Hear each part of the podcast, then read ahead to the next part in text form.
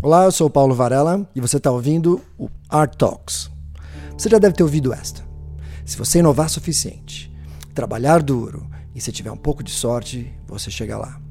Well, se você for homem e for branco, talvez isso aconteça. Mas e se você não for? No programa de hoje, eu vou falar sobre um assunto delicado, mas necessário. O que acontece quando as pessoas são diferenciadas por crenças, tradições, superstição e racismo?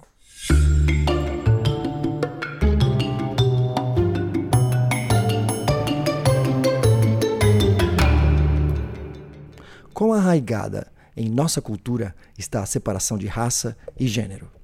Se você pensar bem, uma das coisas que mais fazemos é tomar decisões com base de como as pessoas que estão interagindo com a gente são diferentes da gente. Então, se você faz negócios com alguém da Bolívia e as coisas não dão certo, você pode decidir que não vai mais fazer acordo com bolivianos. Talvez você não devesse fazer acordo com pessoas que não cumprissem a palavra, e os bolivianos são apenas uma distração nesse assunto. Então, repetidamente nos últimos séculos, aceitamos, usando a mesma analogia, que as vozes dominantes da nossa cultura decidem que as mulheres, negros, mestiços ou pessoas com deficiências recebam uma espécie de asterisco no lado dos nomes, como se fossem uma exceção. O que estamos realmente falando é falar das diferenças facilmente percebidas. Porque, no fundo, todos nós não somos iguais, somos todos diferentes. Em cima de tudo isso, adicionamos mais um problema.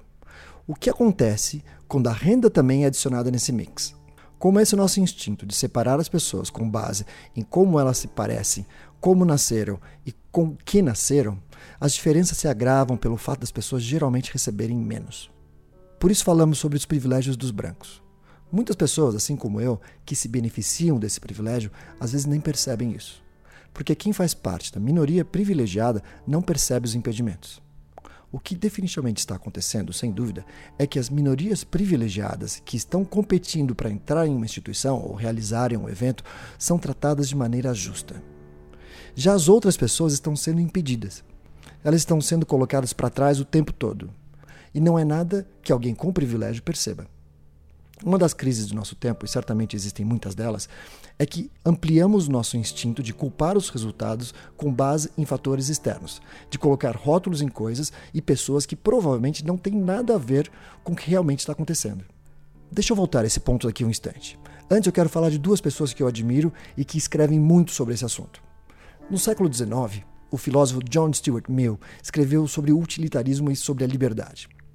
Ele falava que o bem para todos está na felicidade e ela requer a liberdade individual.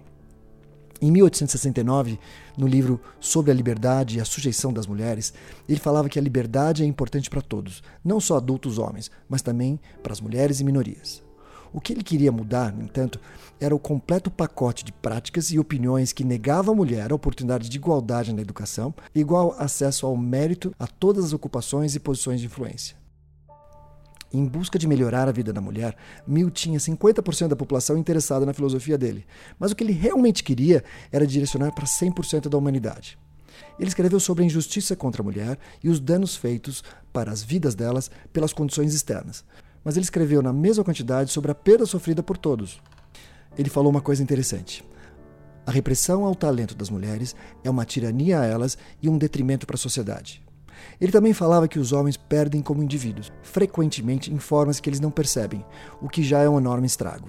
Alguns homens podem pensar que estão ganhando, mas na verdade está todo mundo perdendo.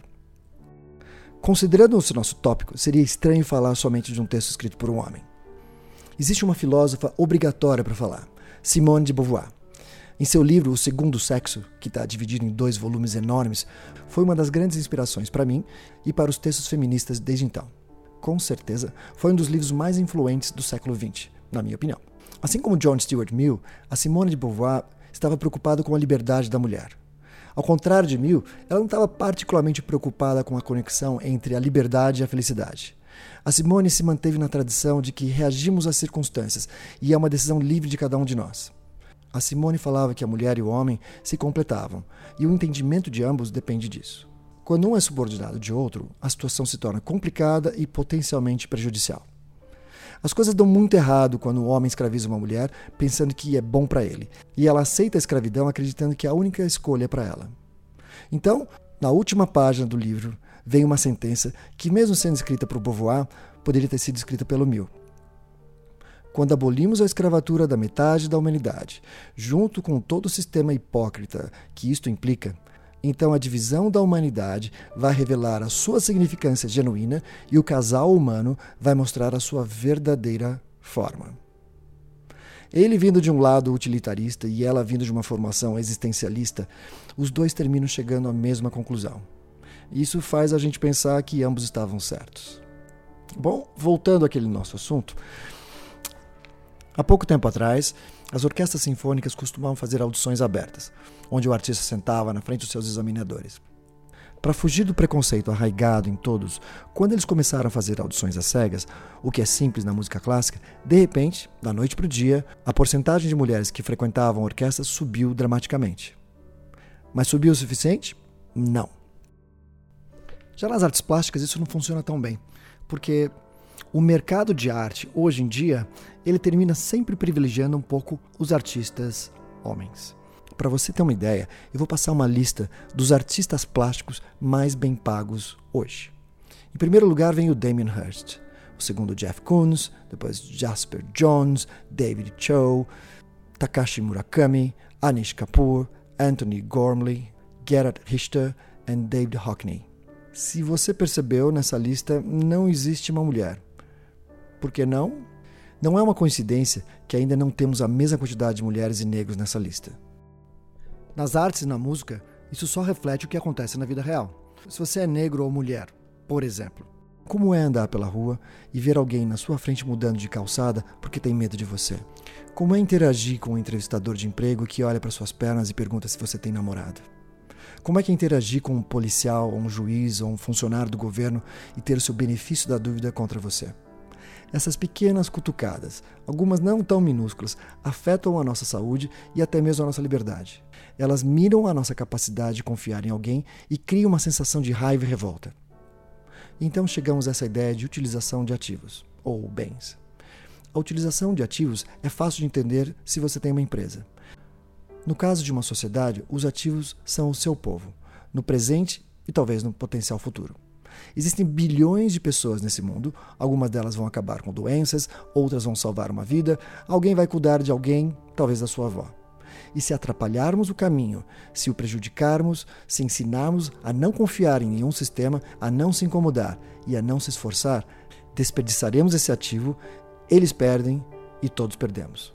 Então, sim, é uma crise. É uma crise não organizada por uma agenda central, mas é uma crise endêmica, uma pandemia. Está em todo lugar que olhamos. Mesmo no lugar onde todos são da mesma raça. Mesmo em clube onde todos são do mesmo sexo.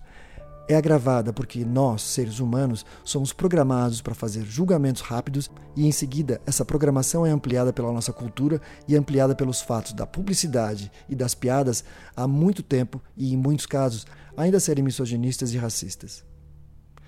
Não precisamos adotar uma cultura que insista que não há segunda chance, onde, quando alguém é colocado em uma categoria, ela precisa se manter nela. Fazer isso, além de ser imoral e injusto, é um péssimo uso de recursos sociais. Classificar as pessoas com base na aparência como interagimos com ela uma vez e como o mundo interagiu com ela no passado por uma escolha feita há anos atrás, priva a todos nós de uma chance de melhorar as coisas. Mesmo se a gente se esforçar, o nosso instinto de rotular as pessoas objetos é sempre forte. Então a gente precisa começar a mudar isso. Diagnosticar é uma coisa, curar é outra. Temos que começar por onde estamos, bem na nossa frente. Isso deve começar com o benefício da dúvida.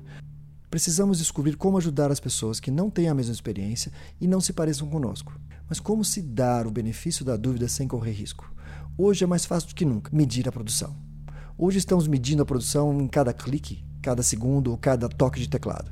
É possível deixar de lado nosso preconceito apenas por tempo suficiente para esperar e ver os outros chegarem onde a gente chegou. Espero que a gente possa chegar nesse ponto mais rapidamente do que estamos agora, porque o progresso que a gente fez nos últimos 100 anos foi enorme, mas é nada comparado o que poderia ter sido se todos tivessem as mesmas chances.